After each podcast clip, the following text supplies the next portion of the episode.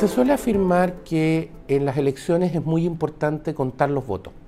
Eso es cierto, pero también es cierto que es de una relevancia capital la manera en que se cuentan los votos. Es decir, lo que solemos llamar técnicamente sistemas electorales. Esto podría parecer una consideración muy técnica e incluso muy alejada de lo que se puede captar directamente en su efecto, pero es todo lo contrario. Las reglas que se establecen respecto de la manera en que se cuentan los votos tienen mucho que ver no solo con la determinación de quiénes van a ocupar los cargos que se están eligiendo, ya un efecto fundamental, sino que además con los incentivos y las maneras en que va a funcionar el sistema institucional y que incluso se van a diseñar y plantear las propias candidaturas de aquellos que estén interesados en ocupar estos cargos. Por lo tanto, la selección de estas reglas requiere un especial cuidado y una especial atención a sus efectos. Veamos algunos ejemplos en este sentido en la historia y en la realidad chilena. Eh, el primero de ellos tiene que ver con la elección del presidente de la República. Eh, como usted habrá oído seguramente en el último tiempo, porque esto se ha venido recordando varias veces, la Constitución de 1925 establecía como regla que si en la primera vuelta de la elección presidencial ninguno de los candidatos obtenía la mayoría absoluta, entonces era al Congreso Pleno a quien le correspondía elegir de entre las dos primeras mayorías. ¿Qué sentido podía tener una regla como esta? Se suele decir que la lógica era buscar que quien quisiera ser presidente dentro de estas dos primeras mayorías tuviera que negociar con la mayoría del Congreso y así alcanzar un cierto respaldo que le garantizara, al menos al inicio, tener una mayoría suficiente para poder gobernar. En cierta forma, se decía, esta era una manera de buscar generar un cierto o capacidad de gobernabilidad o estabilidad dentro del sistema. La experiencia concreta vivida por Chile en el caso de la elección del expresidente Salvador Allende llevó a que la Constitución de 1980 decidiera cambiar esta regla y se optara por ir a una segunda vuelta entre las dos primeras mayorías, pero una segunda vuelta abierta al electorado, es decir, que fueran los votantes, todos nosotros, es decir, en la lógica del sistema institucional democrático, el soberano, quienes decidieran quién era quien llegaba a la primera magistratura. El objetivo en este caso fue decir, se prefiere que el que sea presidente de la República cuente con un respaldo político específico fuerte y a esa persona. De manera que la gobernabilidad esté dada más que por un cierto pacto o un acuerdo, por el respaldo político electoral específico a ese candidato. El problema que tenemos hoy día en nuestro país es que ese mecanismo tiene por el frente el mecanismo del Congreso que se traduce en que con un Congreso fragmentado, que además elige a los parlamentarios en momento simultáneo temporalmente con la primera vuelta presidencial, no con la segunda, entonces lo que empezamos a tener es una situación en que el presidente de la República o quien accede a la presidencia lo hace con una votación muy importante, pero que no está sincronizada con la estructura del Congreso. Y por lo tanto podemos tener un presidente de minoría en primera vuelta, de mayoría en segunda,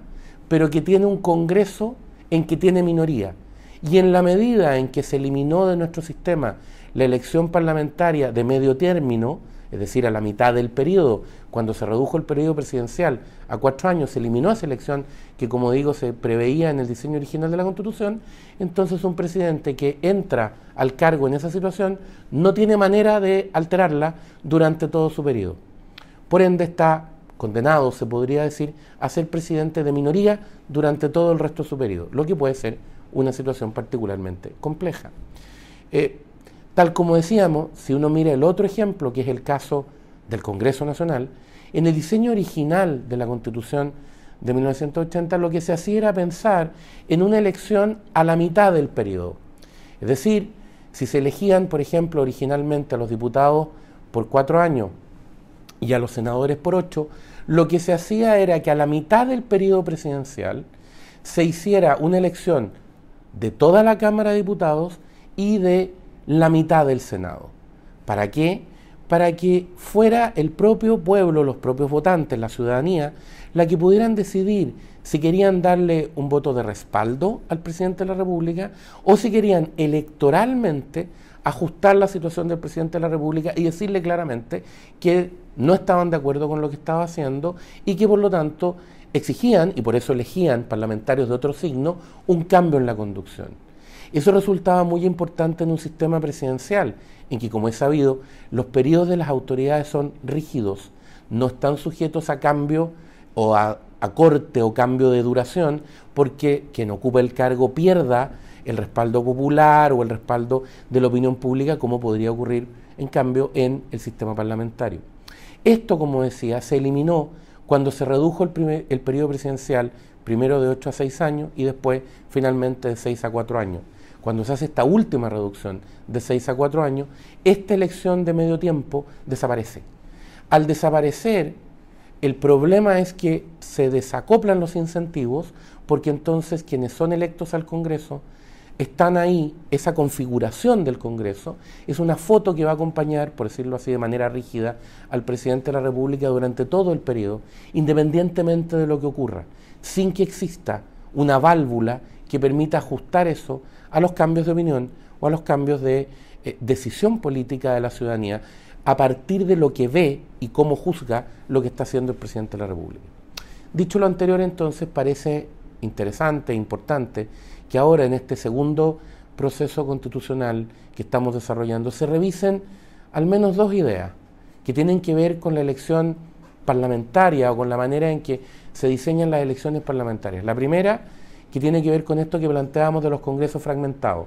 Sería bueno, para evitar esa fragmentación, sin intervenir indebidamente en las preferencias de los votantes, sería bueno, decía, volver sobre la revisión de los sistemas electorales mayoritarios,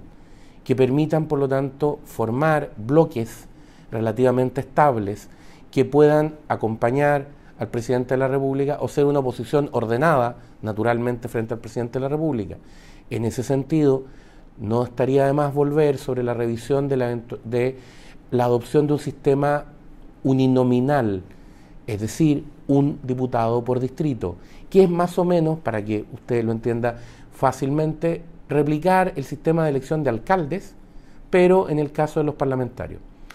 ¿Cuál es la ventaja de, esta, eh, de un sistema de esta naturaleza? Varios en principio. Uno, que es fácil de entender no se requiere una compleja explicación ni una fórmula eh, rara para explicar por qué gana uno y no otro. Simplemente el que gana más el que tiene más votos gana. Segundo, porque eso motiva y moviliza al votante, porque hace que sea fácil entender que si no me gusta quien está en el cargo, puedo votar para cambiarlo efectivamente. Los sistemas de lista, en cambio, tienen el efecto negativo o más complejo, si se quiere, para no calificar directamente de negativo, que el votante a veces siente que independientemente de lo que hace o de lo que plantea en su voto, de todas maneras la composición final no se termina entendiendo y terminan siendo elegidos personas que tienen menos votos que por la que él votó. Eso en el uninominal no ocurre. como decíamos, fácil de explicar, fácil de entender y lleva más gente a la urna o, o motiva más para ir a la urna. Pero además, eh, el sistema uninominal tiene un efecto adicional. Como los candidatos saben que para poder ganar tienen que obtener altas votaciones, eso los obliga a hablarle al conjunto de la población de los votantes, no a grupos o nichos específicos. Necesitan hablarle a todos o a la gran mayoría para obtener esa alta votación lo que hace que naturalmente sus posiciones se moderen porque tienen que buscar naturalmente, decía, la mayor cantidad de apoyo posible. Eso le hace bien al sistema, no solo por la estabilidad, sino porque si, se quiere, insisto, evitar la fragmentación innecesaria y las posiciones eh, de esquina, como se suele decir, o muy radicales innecesariamente favorecidas por sistemas más proporcionales. Por cierto, una opción de este tipo supone reducir la variedad en términos de las distintas opciones porque se van a exigir más votos. Ese es un equilibrio que habría que revisar, así como habría que revisar, insisto, si no hay otro sistema mayoritario que pueda garantizar algo parecido. En todo caso, la conclusión que parece tenerse de, la experiencia reciente en Chile es que el paso de los sistemas más bien mayoritarios a los sistemas proporcionales no ha sido buena y el efecto que tienen tanto en la estabilidad como en la gobernabilidad no es positivo. Lo otro tiene que ver con revisar nuevamente la posibilidad de contar con una elección de medio tiempo,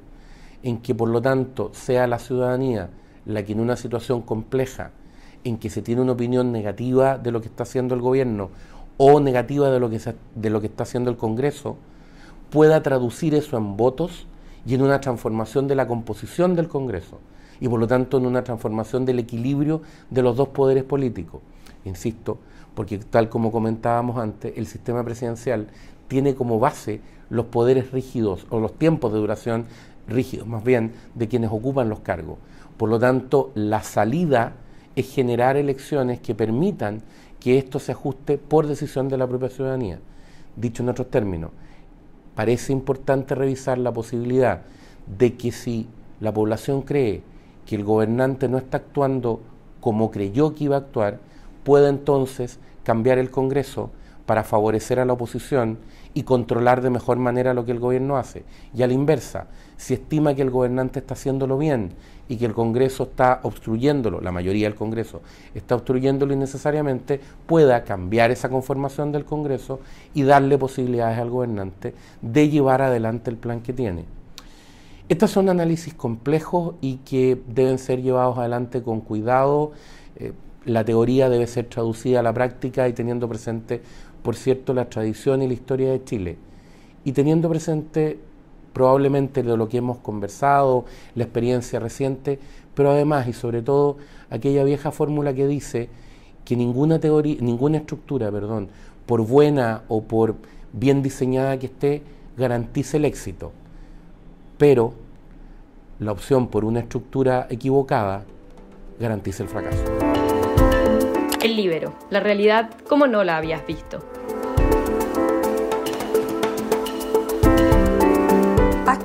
Contenidos lleguen más lejos haciéndote miembro de la red Libero.